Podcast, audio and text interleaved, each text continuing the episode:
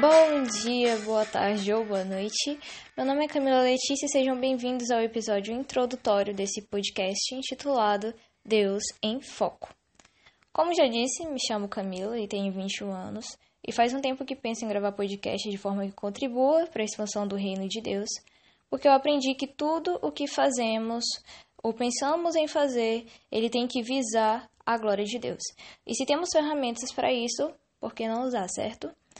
O nome desse podcast, Deus em Foco, ele não foi escolhido à toa, partiu de uma grande reflexão do que eu gostaria de passar para vocês. Uh, sabemos que, como cristãos, estamos no mundo, mas não somos do mundo. Portanto, Deus tem que sempre estar em foco em nossas vidas.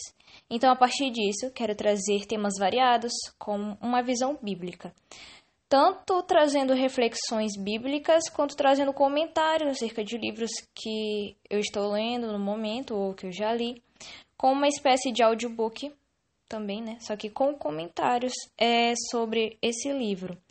Eu gostaria de estar trazendo também indicações de filmes que eu acho pertinente, que eu acho interessante para edificação espiritual. Provavelmente também vou estar trazendo comentários de filmes ou outras variedades, como anime, série ou músicas que a gente chama de seculares. Mas, obviamente, eu vou estar trazendo é, uma reflexão, um comentário bíblico em cima disso que eu achei interessante. Uh, nesses primeiros, nesse primeiro momento, né, vocês estão notando que esse podcast ainda é um tanto amador, ainda está um pouco cru, né? Mas com o tempo eu espero melhorá-lo e peço pacientemente que preste atenção no conteúdo é, até que eu possa estar melhorando esse podcast, melhorando os conteúdos e etc.